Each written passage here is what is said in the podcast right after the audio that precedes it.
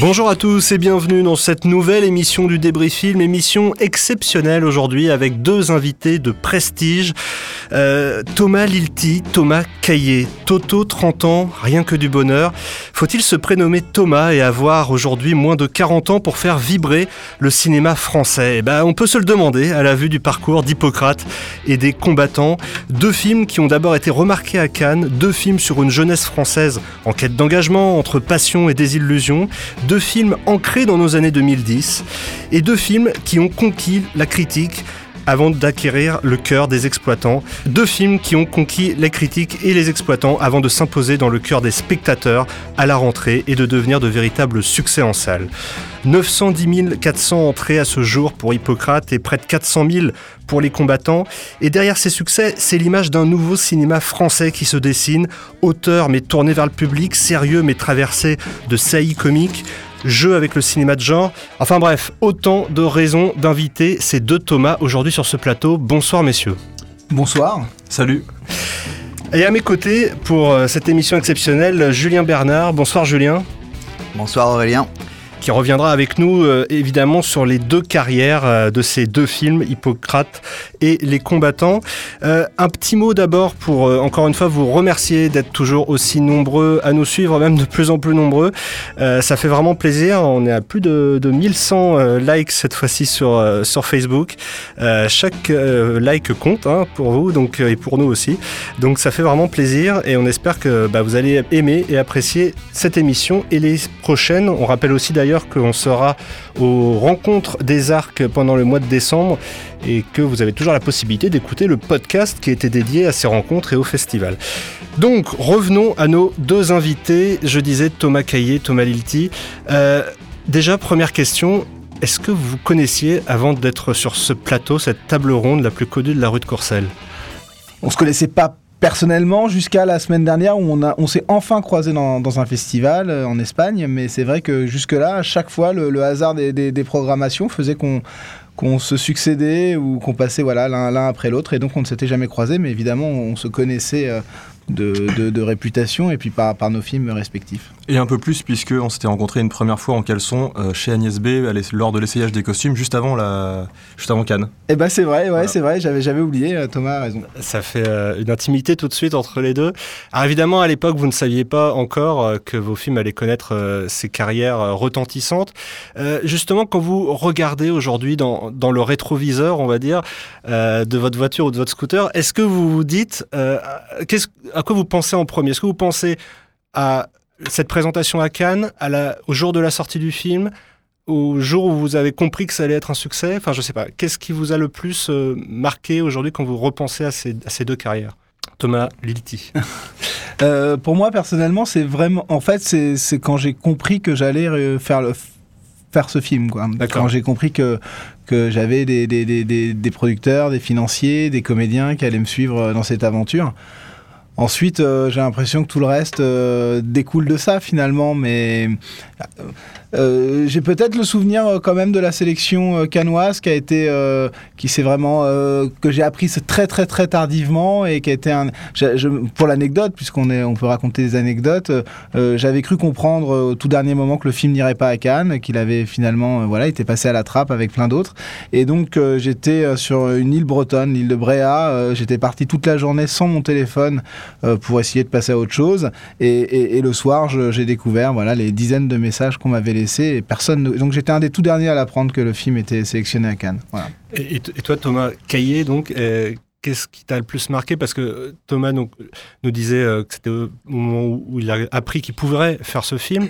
Toi, c'est dès le départ aussi où cette, cette, image de je vais pouvoir faire ce film ou alors la satisfaction de voir déjà le film sortir et, et d'avoir des entrées derrière. le, Peut-être le, souvenir le, le, plus fort, c'était un, pour moi un, matin de janvier, euh, il y a donc à peu près un an, où le film s'est euh, il s'est trouvé en fait sur la sur la table de montage. C'est-à-dire qu'avant ça euh, avant ça il y a eu plein de phases différentes quoi. Je veux dire les phases de d'écriture de recherche de financement de cette grande cette grande nouvelle écriture qui est la prépa puis cette nouvelle écriture qui est le tournage puis le montage. Et à, chaque fois on essaie de trouver une cohérence un, un de garder un, lien fort avec euh, l'émotion primaire quoi qu'on a eu pour faire ce film l'émotion primitive Et il y a un moment où, j'ai eu un peu le sentiment que j'allais, que je, retrouverais plus ce lien-là. Et, c'est arrivé un matin en, janvier où on a remis quelques séquences en place. Et d'un coup, euh, bah, ça faisait quatre mois que je, je voyais plus vraiment le, le bout de ce truc-là. Et là, je me suis dit, ça y est, je revois les, euh, je revois les,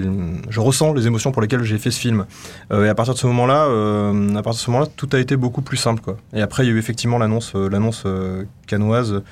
ça, je sais plus quand c'était. C'était en, avril, je crois. Mm. Voilà. Ça, c'est effectivement, c'était un, un, moment assez dingue. C'était pas en, Bretagne, mais c'était dans une crêperie. Donc, c'est un peu, finalement, c'est un, peu pareil. Encore un lien.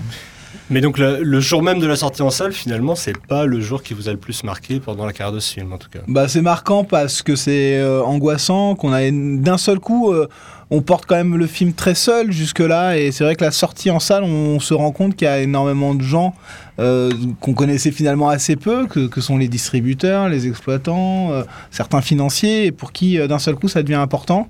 Et mm. donc ça fait un coup de pression assez fort, surtout quand ils même si l'attente n'était pas très grosse sur nos films, il, s'est fait que, que les quelques semaines avant, euh, on sentait bien que potentiellement il pouvait se passer quand même quelque chose. Et donc la pression est montée assez fortement. Donc c'est un moment pas très agréable, moi, à titre personnel, euh, cette fameuse séance de 9h euh, des Halles. Et toi, Thomas? Ouais, moi j'ai voulu euh, tout faire pour l'éviter, euh, la séance de 9h, parce qu'on m'avait proposé d'y assister. Je me suis dit, c'est vraiment pas possible. Donc ce que j'ai fait, c'est euh, j'ai pris une option sur une, sur une avant-première à Strasbourg la veille, pour être sûr de vraiment pas être là à 9h. Et j'ai pris un train pour 17h, revenir à 17h à Paris. Donc voilà, Et en fait, bon, bah, j'ai évidemment pas dormi de la nuit, j'étais dans le train à 6h. et je suis arrivé un peu après 9h, mais j'avais les chiffres dans le train. J'ai eu les chiffres dans le train en fait. Et voilà. Après, j'avais aucune idée de ce que ça voulait dire. Euh, je, bah, crois que c'était 50 entrées. Je me dit, bon, bah, c'est pourri. En fait, non, c'était très bien, il paraît, pour cette semaine-là, parce qu'après, ça dépend aussi de, chaque semaine. Et, Mais alors, c'est ça, justement ce qui est intéressant, c'est que, et ce qu'on entend quand vous parlez, c'est que le monde de la distribution et de l'exploitation vous est en tout cas avant ces deux sorties, vous étiez un peu étranger. Euh, aujourd'hui, vous en avez une vision un petit peu plus précise, mais Thomas euh, Lilti a une différence par rapport à Thomas Kaye, c'est que vous, vous avez fait un film avant, Les yeux bandés, avec un distributeur euh, indépendant assez petit, on peut le qualifier comme ça, épicentre, je crois. Ouais. Et là, vous êtes passé à un distributeur indépendant toujours, mais plus gros, le Pacte. Tandis que Thomas, toi, tu es passé directement par un distributeur de, on va dire, de taille moyenne, euh, haut et court, qui, euh, qui sort des films qui, qui régulièrement réalisent plus, plus de 100 000 entrées, on va dire. Comment ça s'est passé cette relation avec le distributeur, en tout cas dès le, dès le départ? Parce qu'en vous entendant, on a l'impression qu'il y a d'abord ce moment donc, où le film vous appartient, et c'est intéressant parce que dans le rétroviseur, ce que vous voyez tout de suite, c'est ce moment où le film se concrétise, mais on a l'impression qu'après, vous lâchez le film et vous le confiez à, à quelqu'un d'autre, en fait. C'est un peu ça ou pas? Non, non, euh, non, moi, mon expérience, elle est assez différente. En fait, le distributeur en soi, euh, le pacte, a été extrêmement présent dès le. Quand je parle de ce moment qui, qui est qui est inoubliable pour moi, où j'ai compris que j'allais faire le film, finalement correspond à peu près au moment où le pacte décide de s'engager sur le film. C'est lui qui, qui, fait que, que derrière, euh, tout le monde va nous suivre. Euh, donc le, pacte est, extrêmement présent dans la fabrication du film, au montage, tout du long, en gardant une certaine distance. Mais le pacte à ce moment-là, c'est qui? C'est essentiellement Jean Labadie, Thomas Pibaro, euh, c'est-à-dire les gens qui sont à l'acquisition et qui, sont, qui prennent la décision de, de, rentrer dans les films. En revanche, que j'ai découvert un peu avant la sortie, euh, quand on a commencé à faire la promotion du film, c'est l'équipe marketing et l'équipe euh, de programmation, euh, voilà, et, avec qui sont des gens en plus de ma génération, dont je suis devenu très proche au moment en tout cas de la sortie du film, qui sont devenus des, vrais camarades de, travail. Et là, j'ai eu vraiment un sentiment, moi, de faire euh, partie intégrante de la, de la réflexion, que ce soit dans le marketing ou, de la, ou même voilà, dans, la, dans la démarche de, de promotionnel du film, euh, dans les avant-premières, etc. Et c'était le sentiment de faire partie du pacte et que le pacte faisait partie du film, quoi. Chose qu'il n'y avait pas eu sur le premier film. Pas du tout, puisque c'était euh, une sortie extrêmement confidentielle, donc une sortie un peu euh, malheureuse, parce que, parce que voilà, il, fallait sortir le film. Ça a été, euh, il y avait un sentiment de frustration énorme quand, quand le film est sorti, donc c'était plus difficile à vivre. Oui. Et toi, Thomas, l'association avec Oecourt, ça s'est fait rapidement? Enfin, ça ça a été quelque chose que tu souhaitais travailler avec eux ou comment C'est eux qui sont venus vers toi? Comment ça s'est passé en fait? Euh, moi, à ce moment-là, j'étais en train de, peaufiner une version de scénario. Et hum, donc, l'approche des, euh, distributeurs, je ne l'ai pas faite directement. C'est mon producteur qui s'en occupait. En revanche, euh, quand on est arrivé au stade critique, on a fait quand même quelques rendez-vous. et là, j'avoue que le rendez-vous avec Wecourt, pour moi, c'était une, vraie évidence. Quoi, parce que la façon dont elles m'ont parlé, c'était en l'occurrence Carole Scotta et Laurence Petit, de, du scénario qu'elles venaient de lire. C'était vraiment exactement la vision que j'avais du film. Donc là, pour moi, il n'y avait plus de doute. Ça servait à rien de de, de, chercher, de chercher un autre euh, distributeur. On avait trouvé, le, on avait trouvé nos partenaires, ceux qui, étaient, euh, qui seraient les meilleurs et les plus à même de défendre le, film. Quoi. Euh, et après, bah, l'histoire, elle est, elle est à peu près la même que, que, que celle de Thomas pour, pour Hippocrate, parce que j'étais, moi et mon producteur, complètement imbriqués, impliqués dans, le, dans ce processus de de, de, fin de fabrication et de, et de début de commercialisation, je sais pas comment on peut dire, enfin en mm. tout cas d'exploitation, de distribution du film. Mais c'était quand même une découverte. C'était. Euh, oui, oui, Qu'est-ce qui t'a le plus surpris là-dedans finalement? Bah je sais pas, moi à la base je pensais vraiment, euh, je pensais vraiment que c'était voilà, je, je, livrais un film terminé et qu'ensuite ils allaient, euh, voilà, il y avait les professionnels qui allaient s'occuper de, de, de leur de leur métier. Euh, et en fait, non, on reste, on reste évidemment euh, au centre de ce, processus-là, puisque voilà, il faut trouver, il faut affiner l'identité euh, du film, il faut pouvoir avoir une promesse qui est claire par rapport au film. Et pour ça, je crois qu'on a, enfin, c'est bien de bénéficier du, regard du réalisateur, voire de, des co-scénaristes. ma co-scénariste Claude Le Pape a travaillé avec avec nous jusque, jusque là, quoi, pour vraiment retravailler le synopsis, pour et c'est vrai aussi sur la bande-annonce, c'est vrai pour l'affiche, c'est vrai pour. Euh, donc on a, on a, on a été au, cœur de, tout ce travail-là, tout le temps, et tout le temps, toujours informé, même y compris au niveau des choix de date, euh, de sortie. Euh, voilà. D'accord. Mais toi, Thomas, on peut préciser aussi que Thomas Caillet a fait la Fémis avant de faire ce premier film. je crois que c'est même un film en fait que tu as commencé à écrire quand tu étais à la Fémis, c'est ça? Oui, euh, oui, oui j'avais écrit la première version euh, du scénario euh, avant, la, avant la sortie. C'était mon, mon, travail de diplôme en fait. D'accord. voilà, et ensuite, ensuite il y a eu un, an et demi de réécriture avec, avec Claude.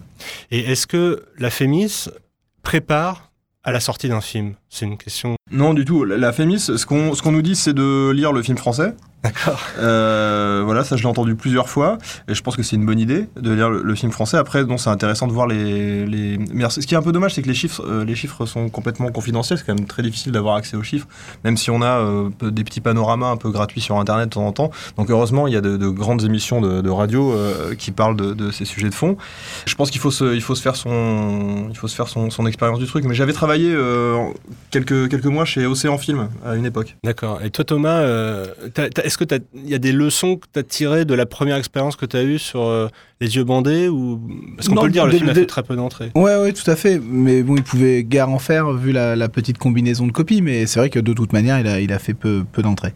Mais le ce que je retiens comme leçon, c'est plutôt des leçons artistiques. C'est certainement que mon premier film, j'avais pas conscience euh, à quel point il était euh, déconnecté euh, du, on va dire, du marché, quoi, mm. de, de la, du cinéma en France, et que en effet, avec le film que j'ai livré, il y avait de toute manière, quel que soit le distributeur qui serait amusé à le sortir, je pense que le film aurait été un échec. Donc certainement, il fallait prendre peu de risques et le sortir sur une petite combinaison. Donc j'ai retenu cette leçon-là, certainement, mais en revanche, j'ai pas de j'ai tout découvert avec euh, Hippocrate finalement euh, de ce qu'était le métier de distributeur.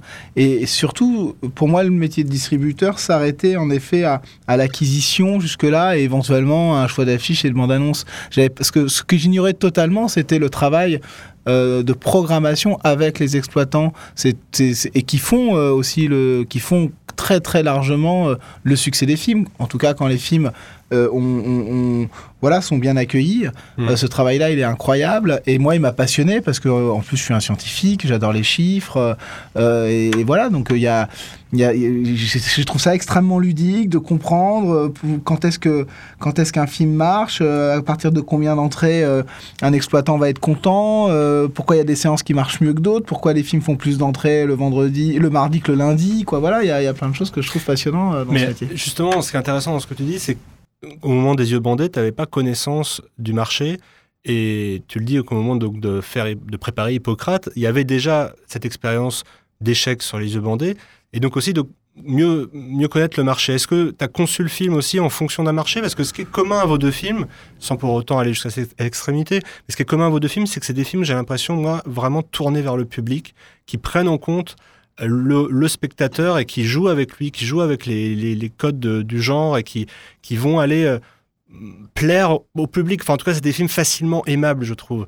Et, c'est une qualité, hein, à mes yeux, parce qu'il n'y a pas beaucoup de réalisateurs français aujourd'hui qui arrivent à prendre en considération le public, euh, de faire de la direction de spectateurs. Est-ce que c'est quelque chose à laquelle vous, tous les deux, vous avez réfléchi? Parce que Thomas Caillet, c'est un peu pareil sur les combattants. Il y a beaucoup de jeux, que ce soit dans, dans, les cadrages, que ce soit dans, dans le déroulé même de l'histoire, où on a l'impression aussi qu'on veut jouer avec nous, quoi. Bah, en tout cas, euh, non, je pense que, je pense que, euh, enfin moi, j'ai pas du tout euh, intégré cette, cette variable-là quand j'ai écrit le film. C'est vraiment le, cœur du récit et c'est les personnages qui nous ont amenés à, prendre un petit peu des chemins de traverse, à raconter une histoire d'amour avec d'autres codes que ceux de la comédie romantique. Du coup, on est passé effectivement par d'autres choses, voilà, l'aventure, le film d'action, le film apocalyptique, la science-fiction, plein de choses. mais je crois que le regard du marché là-dessus a pas été tendre, quoi. Enfin, le regard du marché, il a plutôt été craintif là-dessus dire que c'était euh, qu'il avait pas de que le film il répondait à aucune euh, il rentrait pas dans une case précise, que c'était difficile du coup de le programmer. Je pense qu'il y a beaucoup de gens aussi qui ne l'ont pas compris, en tout cas sur scénario, euh, à cause de ça. après, il y a eu quelque chose de plus évident une fois que le film était fait, mais, mais à l'échelle du, alors l'étape en tout cas du, de l'écrit, c'était ça certainement pas joué pour, pour nous. Et pour Hippocrate, c'est un peu pareil. Alors pour le coup, je rejoins vraiment Thomas Caillé parce que on a euh, moi, j'ai le sentiment, c'est presque le contraire. Je dirais que mon premier film, je l'ai fait en, en croyant euh, connaître, non pas peut-être le marché, parce que je ne sais pas très bien ce que ça veut dire encore aujourd'hui, mais, mais du moins euh, un peu l'industrie du cinéma. Et c'est vrai que mon film, mon premier film, c'est un peu un film référence dans l'esprit des polars américains. par exemple, James, James Gray. James Gray était régulièrement cité, donc James Gray, c'est plutôt un auteur qui, on va dire, qui marche en France. On sait qu'il a du mal à faire des entrées ailleurs, mais en France, c'est un, un, auteur très reconnu, aimé, et qui trouve son, et qui a un public donc moi, je pensais être dans cette euh, lignée-là, et puis j'étais un peu dans l'imitation. C'est certainement les, limites de ce premier film. Alors justement, j'ai fait la démarche complètement inverse. Je me suis dit, bah non, je me suis planté en, essayant d'imiter euh, quelqu'un d'autre ou, plusieurs autres personnes, plusieurs autres réalisateurs, essayons de faire quelque chose d'extrêmement personnel. Et d'ailleurs, euh, voilà, le marché m'a pas du tout reconnu comme tel au départ, puisque à peu près personne ne voulait du, scénario. Un film sur l'hôpital, ça a effrayé euh, le marché, justement. Et voilà, donc c'est une fois le film terminé, je pense que que les choses sont devenues évidentes dans la mais ce qu'on entend en tout cas dans ce que vous dites tous les deux, c'est que ces deux projets qui ont eu du mal à se monter au départ, ou en tout cas dont la, promesse initiale était pas forcément évidente euh, aux yeux des, des investisseurs, et qu'aujourd'hui ces deux films qui sont aujourd'hui devenus les, les, succès français de la rentrée, et voire même de, de l'année, en tout cas quand on s'intéresse aux films d'auteurs euh, qui ont fait euh, plus de 500 enfin plus de plus de 400 000 entrées ou plus de 500 000 entrées dans le cas d'Hippocrate. Euh, c'est assez intéressant ça aussi parce qu'on n'arrête pas de dire aujourd'hui que le cinéma français euh, bah, est un peu aussi en perte de vitesse et y a, y a, on voit il y a de moins en moins de, il y a de plus en plus de films dont les tournages sont arrêtés avant même d'avoir commencé ou au moment où ils commencent. Euh, votre regard là-dessus, c'est, enfin, moi, ce qui m'intéresse, c'est que vous avez deux projets, enfin, deux films qui ont marché et qui, à la base, bah, partaient sur des bases euh, pas forcément évidentes. Donc, vous pensez qu'il faut continuer là-dedans? Comment ça, ça, euh, ça se matérialise pour vous, ce regard sur l'ensemble de la production française, en fait? Euh, moi, j'aurais euh, deux, deux, trucs à dire. Je, pense que, enfin, qui sont à mon avis très contradictoires d'ailleurs. Mais alors, le premier, c'est que on transige pas vraiment avec des convictions. C'est-à-dire que quand ta, quand ta conviction, c'est de faire un film sur l'hôpital, même si c'est anxiogène pour la plupart des gens, bah, c'est ce qui, quand même ce qu'il faut faire. Et, euh, et, en l'occurrence pour moi, quand c'est voilà faire un, un, film qui parle de la fin du monde avec un budget de, de, de millions d'euros, bah, il faut le faire aussi. donc ça, c'est pas, ça rentre pas vraiment dans, dans une quelconque équation ou une quelconque réflexion c'est vraiment une question de, ouais, d'intime conviction, de, désir. C'est ça, le plus, c'est ça le plus, le plus dur à, trouver et il faut vraiment s'y accrocher parce que un long métrage c'est long à faire euh, et je crois que la seule énergie qui, tient euh, sur toutes ces années c'est le, c'est le désir quoi. Euh, après le, deuxième truc c'est je pense qu'il faut trouver une cohérence entre, entre un enfin un projet c'est pas juste un, un, désir, un désir artistique avec un réalisateur qui reste dans sa bulle et de l'autre côté une rencontre avec qui se fait plus ou moins bien avec, avec un marché avec, avec de l'argent etc. je crois que ça, se réfléchit euh, de manière globale, dans une cohérence, quoi. Et, un projet, il doit trouver sa, cohérence. À partir de ce moment-là, euh, je crois qu'il y a, n'y a, rien d'impossible. C'est-à-dire, euh, je pense faire les combattants pour 8 millions d'euros, ça aurait été stupide, quoi. Ça aurait été euh, vraiment euh, idiot. Et si le, film aujourd'hui, il fonctionne, il fonctionne aussi à son échelle, quoi. Mais est-ce que c'est des films qui sont faits en réaction par rapport au, aussi au marché global et à, à l'offre de cinéma français? C'est-à-dire que je, repose un peu ma question, notamment par rapport à ce que tu disais tout à l'heure, Thomas Lilti, c'est ton premier film rentrait peut-être plus dans des codes et, Hippocrate qui sortait davantage des codes a été fait après l'échec de, ce premier film. Est-ce que c'est votre avis que vous, avez le sentiment que ces deux films-là, Les combattants Hippocrates, sortent un peu du lot des, des productions françaises euh, qu'on peut voir euh, aujourd'hui ou pas? C'est un peu, moi je trouve ça un peu difficile, non Parce que je vois plein de productions françaises qui sortent du lot également et qui trouvent pas leur euh, leur public et alors que ce sont des films euh, que, à titre personnel, moi je trouve réussis. Donc euh, je je sais pas. Je pense qu'il y a aussi énormément de, de, données qui nous échappent. Pourquoi les combattants Hippocrates ont marché et pas d'autres films euh, du même, je veux dire, du, du, avec la même exigence artistique Je crois que c'est difficile à analyser et encore peut-être plus pour nous qui sommes les réalisateurs de, de, de ces films film. Quoi. En tout cas, moi, je j'arrive pas du tout à, à, à, à, savoir pourquoi un film plus qu'un autre marche. Si on prend juste un exemple d'un film qui a, qui a quand même connu un vrai succès, qui est, qui est Party Girl, qui est sorti pile poil entre les combattants Hippocrates, mais qui a un peu moins marché que, que, les combattants Hippocrates, je suis pas capable vraiment de l'expliquer. A posteriori, on peut trouver des raisons, mais est-ce qu'avant la sortie de ces films-là, on était capable de miser sur, sur ce tiercé-là, dans ce sens-là, etc. Bon, franchement, moi, j'en étais pas capable, quoi, vraiment. Alors justement, parlons chiffres, parlons clairement des chiffres. Je, Julien va nous expliquer, va nous rappeler plutôt la carrière de ces deux films. Euh, sur, par quoi on peut commencer, Julien? On va essayer de comprendre en fait comment euh, vos deux films, ils ont dépassé les, attentes, je pense même des distributeurs, même de, de vous-même. Et c'est vrai qu'on en a parlé un petit peu tout à l'heure. Je pense que ce qui est intéressant, c'est tout ce travail, cette vision commune qu'on peut retrouver entre le réalisateur, le producteur, le distributeur et ensuite l'exploitant. C'est vrai qu'il y a beaucoup d'éléments qui font qu'un film peut marcher ou non, formaté ou non, mais on ne le sait jamais avant. Le marché, il est volatile, on ne sait pas qu'est-ce qui va plaire aujourd'hui? Après, voilà, faut trouver la bonne date de sortie, la bonne combinaison, euh, les bons interlocuteurs. Et je pense qu'il y a tous ces éléments qui font que euh, qu'on arrive à un succès aujourd'hui pour vos deux films. Alors, on va commencer par Hippocrate, qui est sorti le, le 3 septembre 2014 sur, par le Pacte, sur 228 copies. Alors, il y avait le premier jour. Comme vous le disiez tout à l'heure, c'est vrai qu'on est toujours stressé. Le premier jour, c'est toujours violent parce que ça décide de beaucoup de choses. Est-ce que, est que, tu te rappelles, Thomas, des chiffres du premier jour? Ouais, à peu près, ouais. C'était dans l'ordre de combien? Euh, Je pense que premier jour, euh, France, on doit être autour de. Alors, sans les avant-premières, on doit être autour de 25 000, euh, 26 000, un truc comme ça. Ça doit être ça. Avec les avant-premières, on arrive à 33 000. Voilà, ce qui est 33 000 avec avant-premières. Qui est un ouais. très beau score pour un, pour un premier jour avec. Euh, on prend souvent Paris-Périph qui avait dépassé les 10 000 entrées. Donc, euh, je pense que ça correspondait, quoi, en tout cas, c'était bien au-delà de ce qu'on pouvait attendre, ou ça correspondait à une attente du spectateur.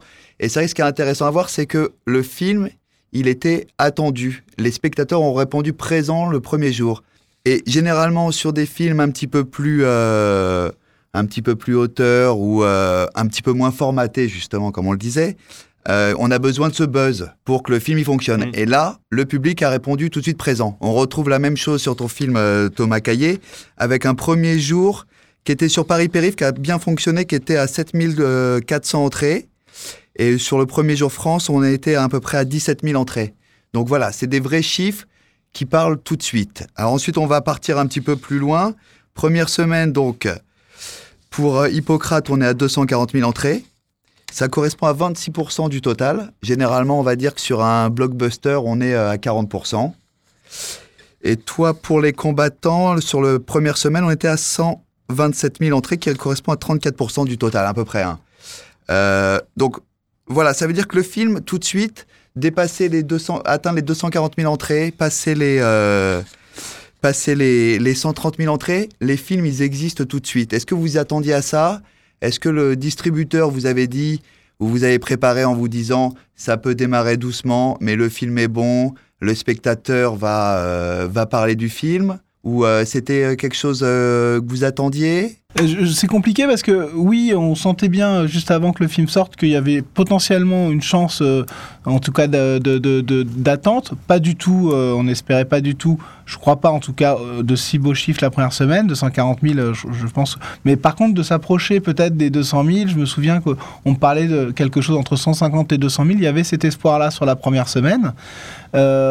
Euh, en revanche, ce qui est très compliqué, c'est que nous, sur Hippocrate, on n'avait pas euh, ce buzz euh, de la profession avant la sortie du film, qu'a pu connaître plus peut-être les combattants à Cannes. Nous, à Cannes, finalement, le film avait été repéré, mais mais la, profession, c'est la critique, etc., avait pas vraiment repéré Hippocrate.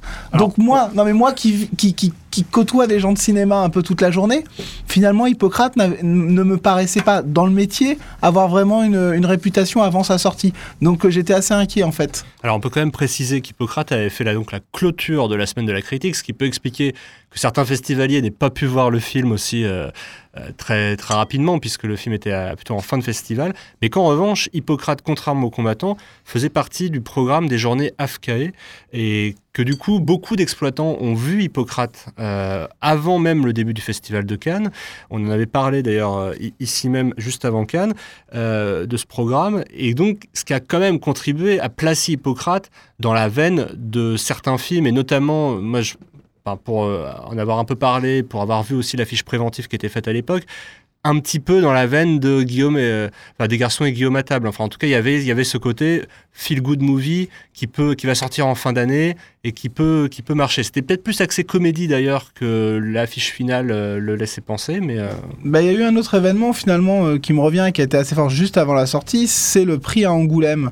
Le prix à Angoulême sur sur un public un peu plus large et donc pas sur, on va dire, sur la, critique très auteur, etc. Je pense est arrivé juste avant la sortie du film et a, joué un vrai rôle quoi dans la dans la promotion du film et dans sa réputation, sa notoriété. Alors qu'à l'inverse, Thomas Caillé, donc ton film euh, Les combattants n'était pas présenté dans Jordan FKE, mais par contre il a eu un buzz retentissant euh, suite à sa présentation dans le cadre de euh, la quinzaine des réalisateurs, où tu as remporté, je crois même, le record de prix qu'on pouvait remporter dans, cette, dans cette catégorie. C'était ça Non, Tu avais remporté en tout cas trois prix, je crois, hein, c'est ça? Oui, trois, trois et, le, et puis le prix de la critique internationale, donc ça faisait quatre, effectivement. prix. Euh, il manquait que juste la caméra d'or, quoi, en gros. Voilà. et c'était la totale. Et voilà, donc, euh, et c'est Party Girl dont on a parlé tout à l'heure qui, euh, qui l'a obtenu. Alors, c'est vrai, là, on parlait du. C'est vrai qu'il y a un buzz exploitant, souvent que le spectateur n'entend pas ou ne connaît pas. Et c'est vrai que souvent, les exploitants parlent entre eux et disent tiens, ce film, va le voir, il plaît, ça peut fonctionner, prends-le dans ta salle, programme-le. Voilà, c'est quelque chose souvent qui marche parce qu'à force, ils commencent à avoir l'habitude, ils programment depuis un petit bout de temps, donc mm. ils, ont, ils connaissent justement, on parlait du marché, c'est vrai qu'ils arrivent à cerner un petit peu les attentes. Mais je pense qu'aucun euh, exploitant n'aurait pu dire que le film allait faire 900 000 entrées. Euh, ah, on est d'accord, oui. Voilà. Et puis il y a aussi la question des labels. Hein. Alors effectivement, bah, tu peux parce que peut-être en, parler. Je, vais en parler très succinctement parce que je suis pas sûr de savoir exactement tout ce que ça recouvre, mais euh, en gros, euh, pour, pour l'AFKE, euh, par exemple, c'est vrai que le, pour mon film, il n'était pas présenté avant Cannes, mais il l'a obtenu après. Juste après, à, la, à, la, fin du, du, festival. Et après, il y a eu effectivement le label, je sais plus, enfin, il y a eu GC, Gaumont et Pâté. Oui, tu été, MK2. Voilà, été défendu par les labels des circuits. Je crois que c'est hyper important parce que ça, enfin, ça donne confiance euh, aux, exploitants et ça permet, euh, ça permet d'être plus largement. Mais plus d'ailleurs. Tous les labels? Tous les labels? Oui. Concours de labels. Et donc, Julien, alors continue cette, euh, cette démonstration des. Donc, en deuxième semaine, sur Hippocrate, on a une perte de 21% qui est, qui est très faible. Généralement, on va dire un film en deuxième semaine, il perd directement entre 40 et 50%. et on passe même à 350 copies. Donc il y, a une vraie, euh, il y a une vraie attente, il y a une vraie demande surtout. Et pour, euh, pour toi, Thomas Caillé, en deuxième semaine, moins 24%, donc c'est très semblable. Et tu passes à 217 copies pour un résultat à 96 372 entrées. Voilà, en fait, pour dire que ensuite, on va passer un petit peu plus vite. Troisième, quatrième, cinquième semaine, on est sur des pertes de 20%. Même en cinquième semaine, on se retrouve à 10%. Pour le film de Thomas Litti, on passe à 685-86 copies, ce qui est juste énorme. Ça veut dire que c'était présent dans toute la France. Et pour les combattants en cinquième semaine. Il faut juste rappeler aux auditeurs hein, qu'on comprenne bien. Le film démarre sur 228 copies et se retrouve sur 686 copies en cinquième semaine. Voilà, juste pour qu'on comprenne euh, bien au niveau des chiffres ce qui se passe, même si on sait d'expérience que cette cinquième semaine est quand même généralement aussi le pic pour diverses raisons. Euh, de la diffusion d'un film. Et donc pour les combattants, on est passé de 156 copies à 385 copies. Pour terminer à plus de 900 000 entrées, 910 000 et 400 euh, 000 pour les combattants.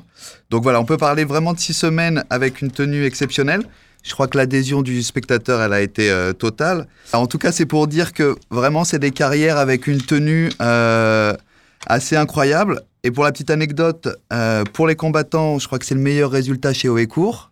Pour l'année 2014, on va même 2013, 2012, 2011, 2010, on peut redescendre à 2009. Je crois que c'était un film d'animation, Kerity. En 2008, il y avait Entre les murs, qui est un petit peu plus dur à battre. Et pour toi, pour, les, pour Hippocrate, je crois que c'est le deuxième meilleur résultat du pacte pour l'année 2014, juste derrière Minuscule. Voilà. Donc c'est pour dire que c'est des succès assez exceptionnels, mais isolé non plus. Si on regarde dans les archives, il peut y avoir effectivement quelques comparables. Moi, ce que je voudrais euh, maintenant, c'est peut-être aussi revenir sur ce que vous disiez tout à l'heure sur votre rapport aux, salles de cinéma. Euh, on entend les chiffres euh, de Julien. On, voit aujourd'hui combien c'est difficile de faire exister un film en salle. combien il y en a encore la semaine dernière qui se sont complètement planté, on peut le dire. On va pas citer euh, deux titres euh, parce que vous les connaissez sans doute si vous, allez sur des films. En tous les cas, euh, c'est pas évident et, et c'est vrai que toi en plus Thomas, donc tu as commencé par donc Les Yeux Bandés qui a été un échec. Euh, là aujourd'hui, euh, pour, qu'on donne les proportions, hein, es passé sur Les Yeux Bandés d'un film qui a fait en fin de carrière euh, moins de 10 000 entrées, je croix. Ouais, je crois, moins de 5 000 même. moins de 5 000 pour arriver à 900 000 entrées sur le deuxième, c'est un, gap assez. Ça fait quand même une moyenne de 500 000 entrées par film. C'est ça. on peut, il, était on le dire comme ça. Copies, je crois. Ouais, 6 copies France, hein, et une copie Paris, je crois, ou deux peut-être à l'espace Saint-Michel et et à feu UGC Orient Express. Donc c'est dire. Et entre les deux, parce qu'il y a quand même eu six ans hein, entre euh, la sortie des Yeux bandés et celle d'Hippocrate, il y a eu une véritable révolution dans le cinéma, le passage au numérique. Euh, comment vous, réalisateur, vous l'avez vécu? Parce que toi, Thomas, tu euh, étais alors encore à la Fémis quand le, passage s'est opéré, ou tu étais en fin de Fémis. Toi, toi, Thomas c'était entre tes deux films. Est-ce que ça a changé fondamentalement quelque chose pour vous, en tout cas dans votre perception de, de l'exposition d'un film en salle? Ah ouais, non, j'ai pas grand chose à dire sur le sujet. Moi, je l'ai vécu euh, dans le court métrage, en fait, le passage du, de l'argentique au numérique. Euh, et j'ai fait un court métrage la dernière année où il fallait absolument avoir un support 35. Donc pour moi, ça a résolument rien changé. J'aurais bien aimé que ce soit un an plus tôt. Ça nous aurait bien simplifié la tâche. donc du coup, non, j'en sais rien sur le long.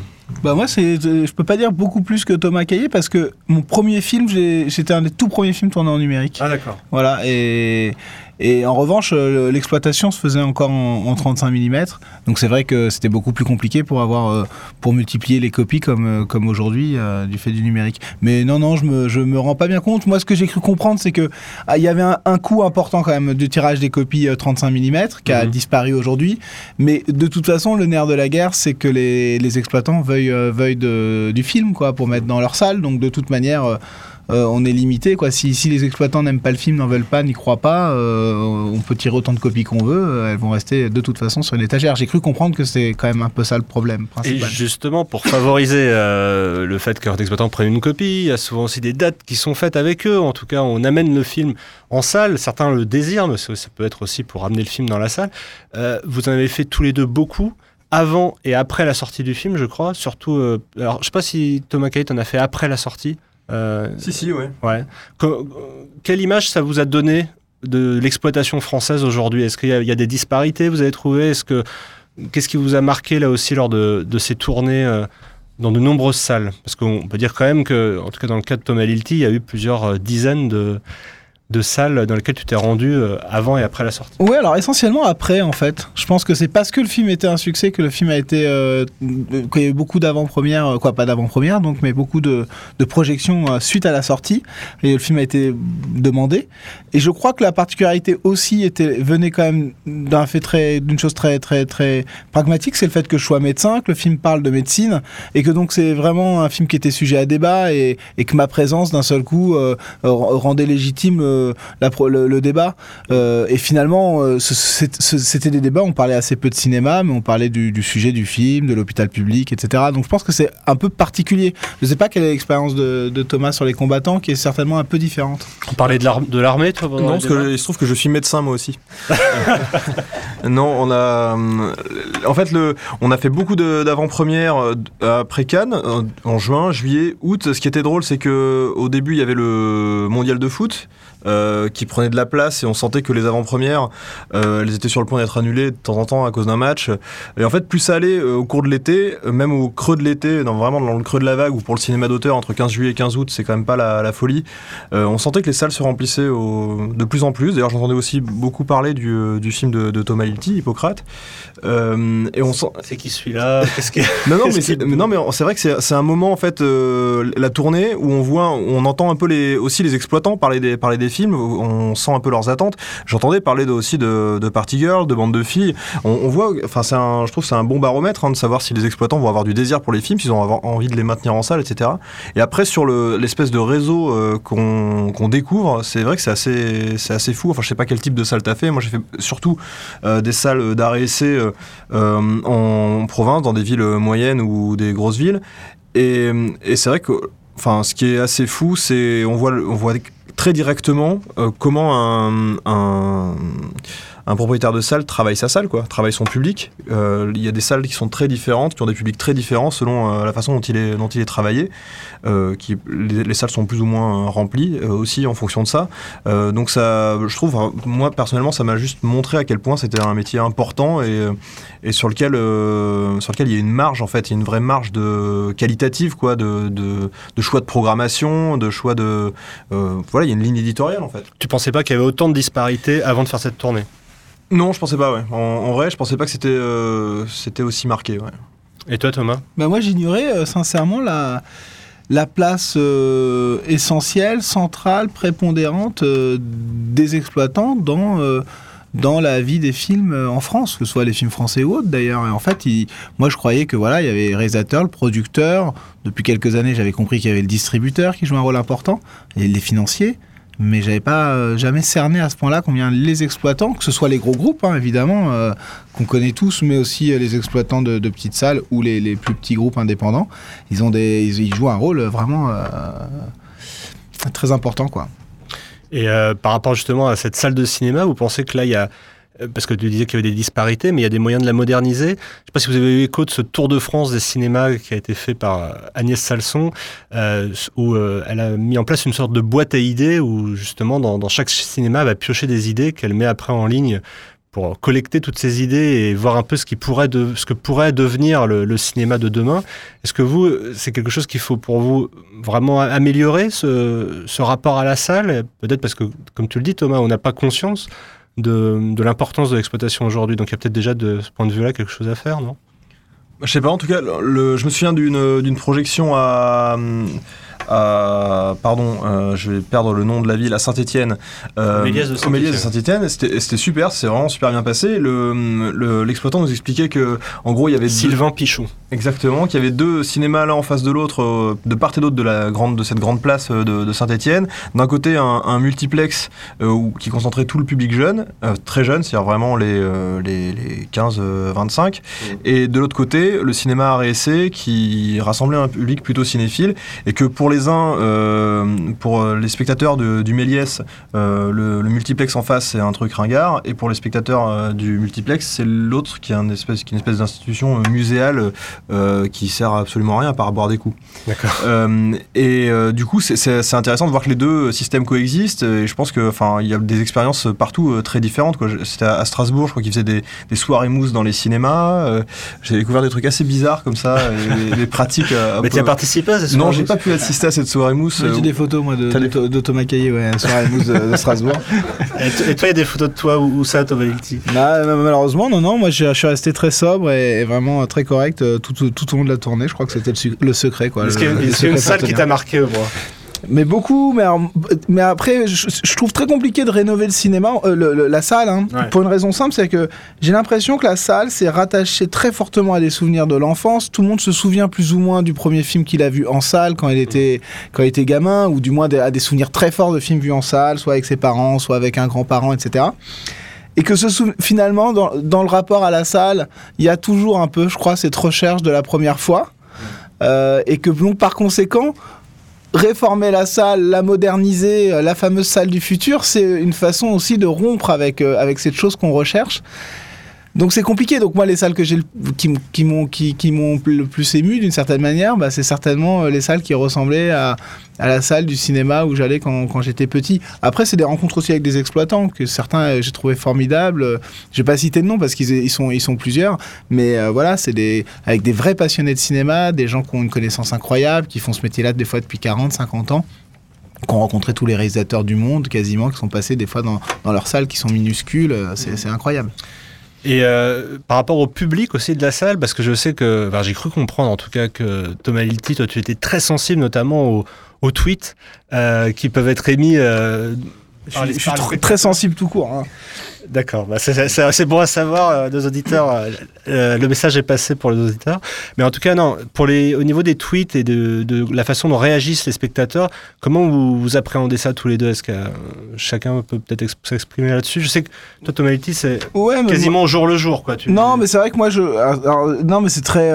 c'est idiot. C'est vrai que je suis très sensible, sincèrement, aux, aux, aux remarques, aux critiques. Quoi, pas, pas tellement aux compliments, mais dès qu'il y a une critique négative, négatif, ça me, ça me, ça me perturbe et, et, et j'ai le, le, la dimension masochiste qui fait que je vais à la recherche de, de cette critique négative. Donc euh, je vais aller la chercher sur Internet, je vais aller la chercher sur, sur Twitter. C'est stupide parce que c'est plutôt désagréable, mais euh, j'ai eu, eu beaucoup de mal à, faire euh, autrement. Donc c'est vrai que j'étais, j'allais voir s'il y avait des, comment réagissaient les spectateurs sur Internet notamment, puisque c'est un, média maintenant qui est. Au-delà de ça, je crois que tu m'as dit en antenne que tu arrivais quand même à percevoir si la, journée allait être bonne en ah fonction du nombre de tweets. Ah ouais, ça c'est vrai. En, tout cas, je sur les premières semaines d'exploitation, ouais, je le voyais très bien. Je voyais très bien. Ah, je voyais tout de suite quand ça tweetait beaucoup sur, sur le film. Euh, en général, les chiffres étaient bons le, soir. Ça, c'était, évident, quoi. C'était arithmétique. Après, je pense qu'il y avait, sur Hippocrate, il y avait aussi une particularité. On avait quand même un public jeune.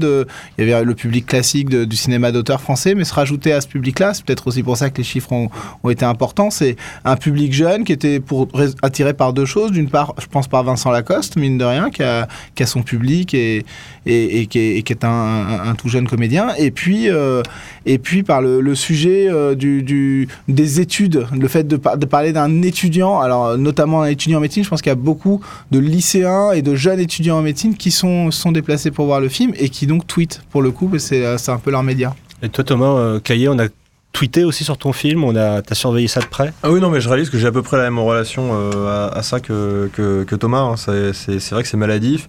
Euh, et, en même temps, et en même temps, des fois, c'est hyper intéressant.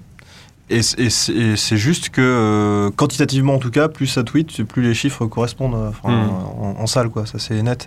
Donc, c'est vrai que c'est agréable de voir, euh, de voir qu'il y, y, a une, qu'il y a une vie, en fait, sur, sur Internet aussi des, films. Alors après, voilà. vous sentez battre votre film euh, au fil des tweets, quoi. C'est un peu ça. C'est un peu ça. C'est exactement. J'aurais pas dit mieux. On sent battre le film au fil des tweets. Voilà. Très bien, très bien. Et juste, pour vous, le film, il en est où? Est-ce que la carrière est terminée? Tout à l'heure, Thomas Caillé, tu nous disais avant de commencer cette émission, pour moi, le, le film est quasiment. Enfin, la, carrière est finie, quoi. Est-ce que, bah, en fait, j'ai pas vérifié, là. Ça fait un moment que je suis pas allé sur, sur Internet euh, vérifier l'état des tweets. je crois que. Mais je crois que. Je crois qu'on est. Oui, le film doit, enfin, doit, on doit encore faire l'objet de quelques projections, euh, euh, voilà, par-ci, par-là, mais c'est en, gros, en gros fini, ouais. T'es déjà sur le prochain, là, pour l'instant? Oui, voilà, je commence à, je commence à écrire les, les premières lignes du, du, du prochain. D'accord. Et toi, Thomas Hilti, tu es. Bah, moi, tu considères que le film est fini aussi ou pas là maintenant Bon, en tout cas, l'exploitation France du film, elle est quasiment terminée. Après, euh, il y a l'exploitation internationale, comme mine de rien, euh, voilà, qui est qu'on suit un peu quand même. On est content d'apprendre que, tel que le film va sortir dans tel ou tel territoire. C'est quand même ça c'est assez chouette quoi. Et puis euh, et puis euh, non non non oui évidemment c'est terminé on ça tweet plus quoi. Au moins. Mais après il y a la sortie DVD qui va arriver quand même je pense euh, bientôt non pour donc là ça va arrêter de tweeter ça va télécharger directement ça va télécharger voilà. plus sympa. Et tu as déjà aussi commencé à écrire le prochain film, je crois? Moi, je suis en préparation. je tourne, je commence le tournage le 2 février, donc euh, je suis en pleine préparation. Voilà, du, film qui est écrit. Euh, qui, du coup, qui a été plus facile à monter que, que le précédent. Oui, oui, c'était pas compliqué que ce soit plus facile, quoi. En tout cas, ça pouvait difficilement être plus difficile. Après, oui, mm. ça s'est monté relativement facilement. C'est certain que le succès d'Hippocrate a aidé, mais après, je pense que c'est aussi la confiance euh, instaurée entre, je dirais, un trio qui, qui classique, qui est moi, pour commencer, mes producteurs le distributeur, le pack. Je crois que l'histoire de confiance qui s'est créée sur Hippocrate euh, faisait qu'on avait envie de continuer ensemble et donc voilà, c'est pour ça que le film et que le film est, en termes de, budget dans la, continuité d'Hippocrate, donc c'est pas un, pas un film cher, donc c'est pour ça que je pense qu'il s'est monté relativement facilement. Et toi Thomas Caillé, c'est pareil, euh, ça s'est monté assez facilement. Enfin en tout cas, c'est en train de se monter. Euh, C'est-à-dire? le prochain film. Ah bah non, mais là on, on parle pas de montage euh, financier pour l'instant. Je suis juste en train d'écrire. Ah oui, voilà, en train d'écrire. Il faudra attendre un petit peu plus pour voir ton deuxième film. Ouais, c'est sûr. D'accord. Julien, je te laisse maintenant la parole pour euh, peut-être un point sur le marché global. Alors, qu'est-ce qui s'est passé au mois de novembre? On avait quitté le mois d'octobre euh, sur une hausse de 4%. On avait fait un petit peu plus de 18 millions d'entrées, donc on était un cumul autour de 170 millions d'entrées. Donc au mois de novembre, on a eu, on va, on va dire les premières places. On a eu Labyrinthe, Interstellar pendant deux semaines, Hunger Games et Astérix pour cette semaine. Donc là, la semaine, elle est encore en cours. On attend les chiffres officiels, hein. mais on devrait être à peu près autour de 18 millions d'entrées. Donc, euh, on sera sur une baisse de 8, 8-10%, je pense. Mais le cumul devrait situer à la fin du mois de novembre autour de 187-190 millions d'entrées. Et alors, en fait, l'objectif, tous les ans, c'est un peu de passer les 200 millions d'entrées. L'année dernière, on s'était arrêté à 194 millions d'entrées. Donc cette année, a priori, avec un mois de décembre, euh, l'année dernière, il avait dépassé les 22 millions d'entrées. On devrait largement dépasser ces 200 millions d'entrées, voire essayer de franchir la barre des 210 millions d'entrées. Voilà, donc on attend la French qui est sortie aujourd'hui. On a Hobbit, on a les Pingouins, la famille Bélier. Exodus qui euh, prendra-t-il la place du Loup de Wall Street qui avait été un succès retentissant? Voilà, et sinon pour les sorties d'aujourd'hui, on va dire. Euh, c'est encore trop tôt pour se prononcer, peut-être. On, va pas, on va pas dire les choses. on va pas déprimer. Euh... euh, mais juste petite dernière question euh, de Thomas. Est-ce que vous avez le temps, en ce moment, en dépit de la préparation de vos deux prochains films, d'aller au cinéma, de voir des films? Il y a des films qui vous ont plu récemment? Euh, oui, moi, moi pas énormément, je reconnais, mais euh, euh, c'est ultra récemment, peut-être pas, mais bande, de filles, moi c'est un film que j'aime beaucoup. voilà, pour en citer un. Très bien. Et toi, Thomas Kay bah, Du très très récent, j'ai découvert aujourd'hui Wake in Fright. Ah, qui est sorti aujourd'hui. Qui est sorti aujourd'hui, enfin qui est ressorti aujourd'hui. Bah, par le pacte, en association avec le distributeur L'Arabia. Voilà. Euh, et non, c'est formidable. Film formidable. On en parlait justement dans, le brief de la semaine, ça tombe très bien, la boucle est bouclée. Merci à, vous, Thomas Caillé, Thomas Lilti. Merci. Merci. beaucoup. Encore bravo pour la carrière euh, respective de, vos deux films. Et celle-ci n'est pas encore terminée puisqu'on disait les deux films ressortiront sans doute au mois de janvier dans le cadre des semaines Télérama et des incontournables UGC. Et puis il y a aussi des cérémonies de remise de prix qui se profilent à l'horizon, on verra prochainement ce qu'il en est. En tout cas, nous, ça nous a fait très plaisir. Merci Julien également. Merci à vous. Et on se retrouve très vite pour une nouvelle émission. À bientôt. Bon débrief à tous. Bon film et à très vite.